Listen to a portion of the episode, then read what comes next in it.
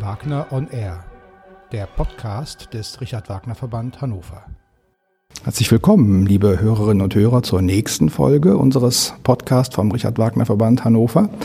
Heute freue ich mich ganz besonders über meinen Gast, über meinen Gesprächspartner. Wir sind hier in Braunschweig im Foyer des Staatstheaters. Die Premiere ihrer Inszenierung von Hänsel und Gretel steht kurz bevor. Brigitte Fassbender, ich freue mich sehr, dass Sie sich die Zeit für dieses Gespräch nehmen. Ganz meinerseits.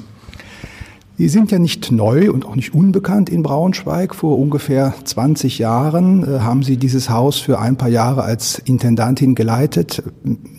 Für zwei Jahre als Operndirektorin zwischen zwei Intendanzen. Gut, dann korrigiere ich mich für zwei Jahre als Operndirektorin. Nichtsdestotrotz, wie ist es jetzt nach so langer Zeit wieder zurückzukommen an dieses Haus? Äh, irgendwie schon sehr heimatlich, aber es hat sich sehr, sehr viel verändert, besonders in der Stadt. Die Stadt erscheint mir sehr viel eleganter und reicher geworden zu sein, als ich sie damals in Erinnerung hatte. Hm, durch den Schlossneubau und so ist das ja jetzt alles wunderbar feudal, die, feudal, die Innenstadt. Und ähm, ja, Braunschweig ist eine schöne Stadt. Man kann, glaube ich, gut hier leben. Die zwei Jahre damals, die waren ja eine Interimszeit, wie gesagt. Da gab es schon einen designierten Intendanten und der Alte wurde gegangen und wir waren ein Leitungsgremium. Jeder war für seine Sparte voll verantwortlich und ich wurde eben als Operndirektorin gerufen und habe hier unendlich viel gelernt. Und das ist in mir in größter Erinnerung. Was für eine wichtige Phase in meinem Leben diese beiden Lehrjahre in Braunschweig waren.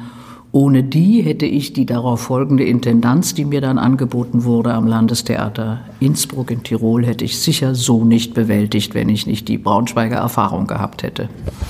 Es war äh, Ihre erste Position dieser Art, äh, nachdem Sie sich entschlossen haben, Ihre Sängerlaufbahn, Ihre aktive Sängerlaufbahn zu beenden? So war das. Ich war hier eingeladen, in Braunschweig Tristan zu inszenieren und äh, hatte ständig Kontakt darüber mit dem äh, damaligen Generalmusikdirektor Philippe Augin.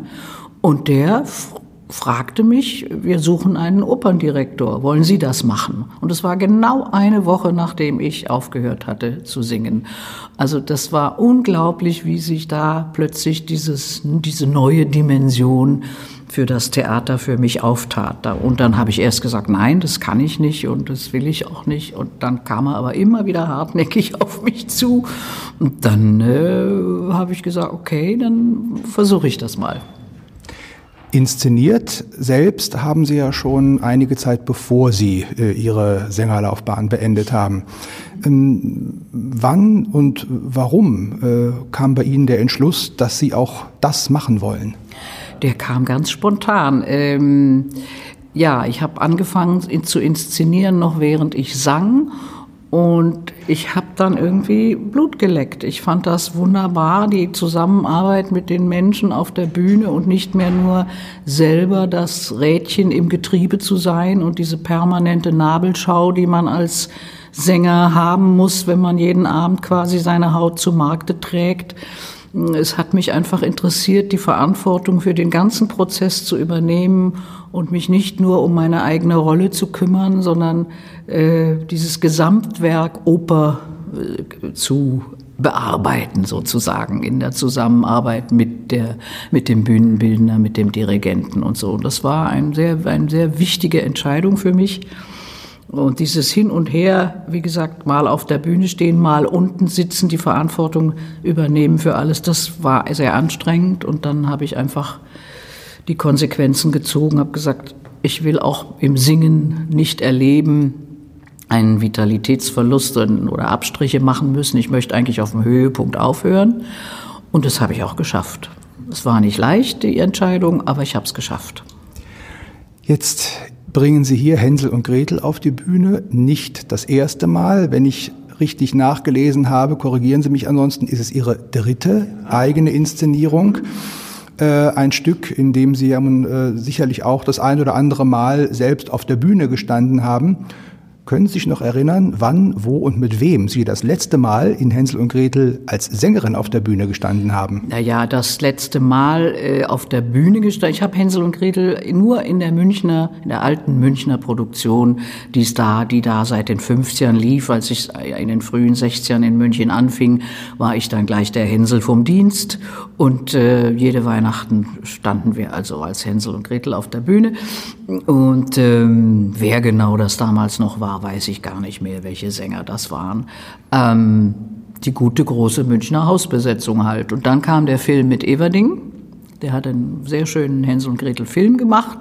Und danach habe ich das dann abgegeben. Habe ich gesagt, so jetzt ist genug gehänselt, jetzt bin ich in einem Alter, jetzt muss ich nicht mehr in kurzen Hosen auf der Bühne rumspringen.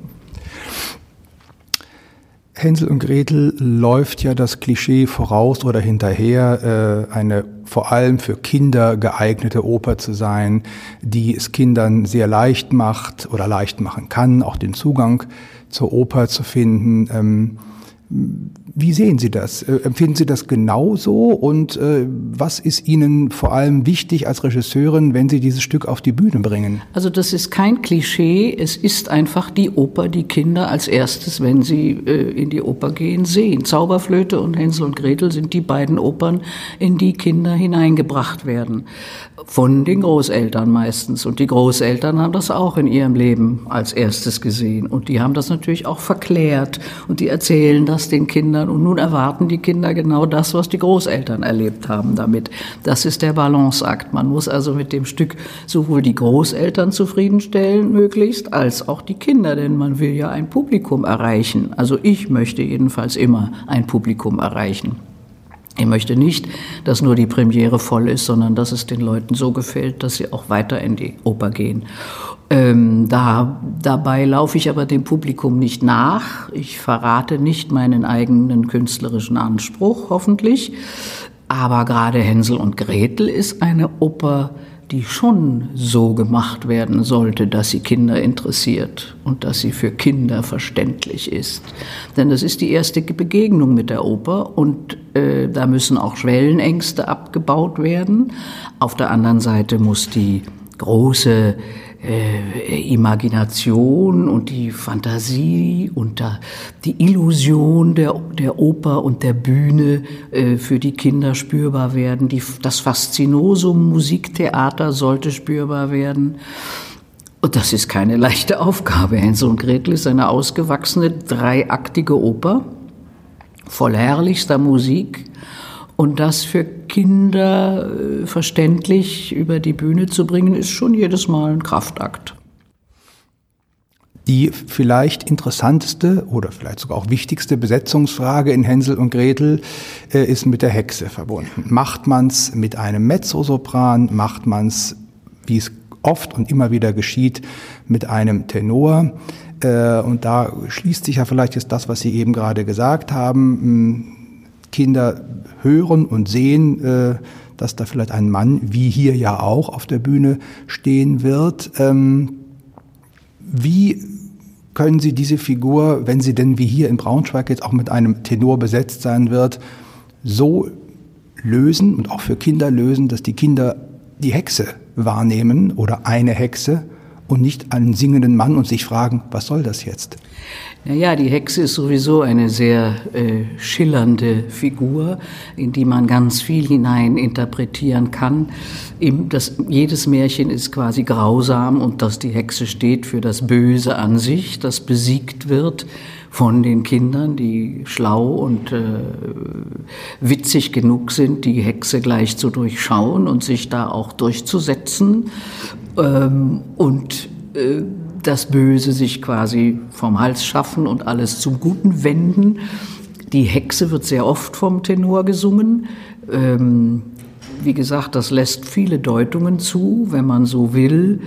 Ähm, ist, könnte man an Serienkiller denken, an Kannibalismus denken. Es ist alles intendiert in der Oper. Aber ich denke schon, dass wir das, meine Hexe ist eine genießerische, witzige Hexe. Also die Brutalität wird selbstverständlich am Rande auch gestreift, denn die ist im Märchen nicht zu umgehen, die Grausamkeit. Aber das Ganze wird auf eine spielerische, witzige Ebene gehoben. Und äh, da der Süßigkeitsrausch, den die Hexe veranstaltet, doch sehr stark zum Tragen kommt, denke ich, dass Kinder das verkraften können. Die sind ja im Übrigen heutzutage aus dem Fernsehen ganz anderes gewöhnt und durch Videospiele. Äh, ich glaube, der Aspekt der Verzauberung durch die Bühne ist schon das stärkste Geschehen. Sie erarbeiten diese Inszenierung hier in Braunschweig jetzt zu einem Zeitpunkt, wo hier am Theater gerade noch alles auf Neuanfang steht, eine neue Intendantin, eine neue Operndirektorin, aber eben auch ein weitgehend neues äh, Ensemble, das sich ja auch erstmal als äh, ein neues Ensemble hier für Braunschweig zusammenfinden muss. Wie haben Sie jetzt in den zurückliegenden Wochen die Zusammenarbeit mit diesem Ensemble erlebt? Ist es schon ein Ensemble geworden? Äh, wie, ja, das ist ja auch ein komplizierter Prozess, der zwischen den Sängerinnen und Sängern da auch erstmal ablaufen muss. Naja, ich hatte zum Beispiel drei Hänsels, die waren dreifach besetzt, die Gretel war zweifach besetzt und ich bemühe mich immer mit allen gleichmäßig oft zu arbeiten, dass alle bestens präpariert sind. Ähm, das ist ein, ein junges, äh, stimmschönes Ensemble. Äh, die Hexe und eine Gretel sind ja aus dem, die sind ja übernommen aus dem Ensemble, Gott sei Dank. Das sind wunderbare Sänger, Schauspieler, worauf ich größten Wert lege. Ich glaube, in der Produktion ist schon ein gewisser Ensemblegeist spürbar und alle waren höchst motiviert, bestens vorbereitet und ähm, das war eine sehr angenehme und äh, erfrischende Arbeit mit den Kollegen, mit den jungen Kollegen. Sie kümmern sich ja überhaupt viel und regelmäßig um äh, junge Kollegen, um den Sängernachwuchs, äh, haben auch hier im, äh, während ihrer Zeit eine Meisterklasse gegeben. Wie ist, so Sie das überhaupt in wenigen Worten sagen können, im Großen und Ganzen? Was ist Ihr Eindruck? Wie ist es um den sängerischen Nachwuchs bestellt? Um den sängerischen Nachwuchs ist es bestens bestellt. Äh, die kommen von überall her heute, die guten und begabten Sänger. Ähm, durch die Globalisierung können sie von überall herkommen. Die Konkurrenz für Sänger ist groß geworden. Man kann sich wirklich das Beste aussuchen. Ähm, das sehe, da sehe ich überhaupt keine Schwierigkeiten. Die Schwierigkeit ist, dass man den jungen Sängern nicht mehr genug Zeit lässt, sich zu entwickeln weil Ensemblearbeit immer mehr verschwindet. Die Ensembles an den Theatern sind viel zu klein geworden, so dass die paar Sänger, die da engagiert sind, die gesamte Last des Spielplans tragen müssen. Natürlich kommen immer mal Gäste dazu, aber es ist sehr schwierig geworden, äh, Sänger kontinuierlich äh, ruhig aufzubauen und ans Repertoire heranzuführen. Ähm, es gibt so viele, dass offensichtlich der Verschleiß einer jungen Stimme nicht mehr so schwerwiegend ist. Es stehen ja schon zehn andere in den Startlöchern. Und das finde ich oft sehr schade. Was sehr oft ähm, in Bezug auf Sänger äh, kritisiert wird, ist, dass junge Sänger viel zu früh anfangen, äh, Partien zu singen, die für sie noch zu früh kommen oder die für sie vielleicht sogar grundsätzlich überhaupt nicht geeignet sind. Und da sind wir natürlich jetzt ganz schnell auch beim Thema Richard Wagner. Ähm, wann entscheidet sich äh, oder was braucht eine Stimme äh, an Grundvoraussetzungen, um überhaupt eine Laufbahn in diesem schweren, dramatischen Repertoire erfolgreich durchstehen zu können? Ja, die Grundvoraussetzung für jeden Sänger ist, dass er sein Handwerk beherrscht, dass er seine Stimme beherrscht, sein Instrument beherrscht, dass er, dass er eine hervorragende Gesangstechnik sich angeeignet hat, um diesen Aufgaben gerecht werden zu können. Die Entwicklung in den Fächern ist ganz verschieden. Eine, ein leichter Sopran, eine Soubrette ist viel früher belastbar als ein Heldentenor. Am schwersten haben es die Bässe zum Beispiel, die reifen sehr, sehr lange. Die sind eigentlich erst ab 40 40 äh, fängt es eigentlich erst an, dass sie langsam ihre Fachpartien erarbeiten. Die muss man vorher ganz vorsichtig besetzen, damit die Stimme eben äh, sich richtig entwickeln und zetteln kann. Das ist eine Gewissensfrage. Da haben, das haben Sie ja eben sehr richtig ausgedrückt.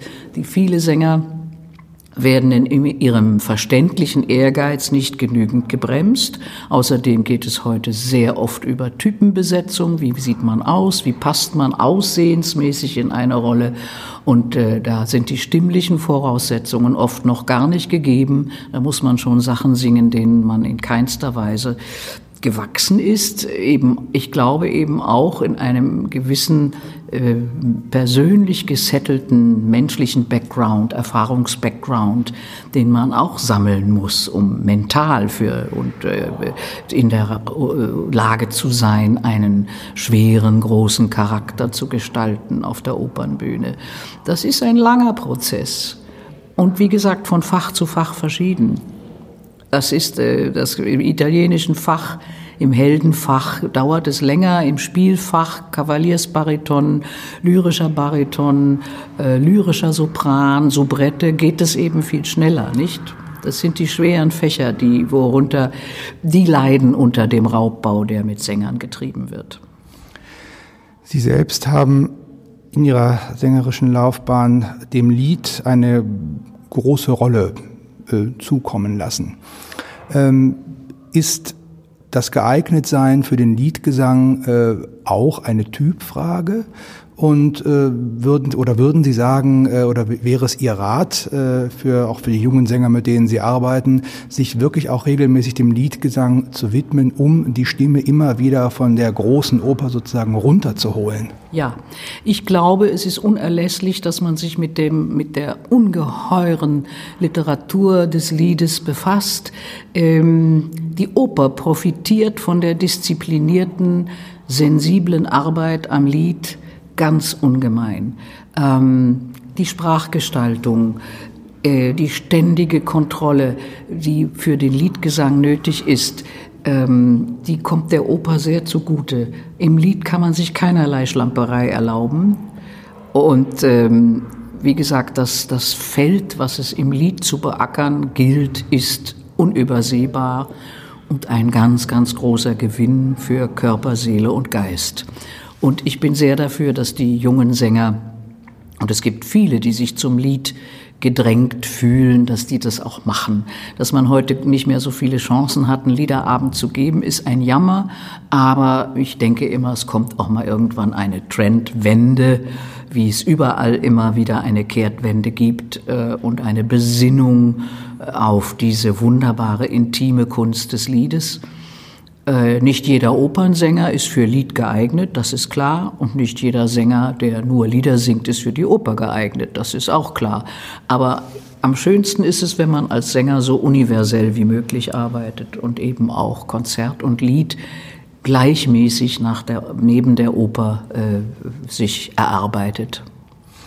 Was ist aus Ihrer Erfahrung als Sängerin, aber auch, auch aus Ihrer inzwischen ja langjährigen Erfahrung als Regisseurin und Theaterleiterin, was, was wäre oder ist der wichtigste Rat, den Sie den jungen Menschen, den jungen Sängern, mit denen Sie arbeiten, mit auf ihren Weg geben?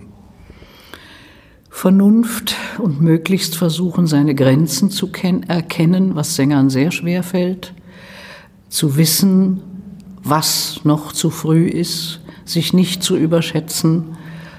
Und ähm, Geduld ist die erste Bürgerpflicht für Sänger. Geduld und ständige Arbeit am Instrument. Das ist, denke ich, ein wichtiger Rat, den hoffentlich viele dann auch entsprechend befolgen. Wir könnten sicherlich noch eine ganze Zeit weiter uns miteinander unterhalten. Für den Moment danke ich Ihnen noch einmal, dass Sie sich die Zeit genommen haben. Bin gespannt auf die Premiere von Hänsel und Gretel morgen und herzlichen Dank. Danke Ihnen. Danke.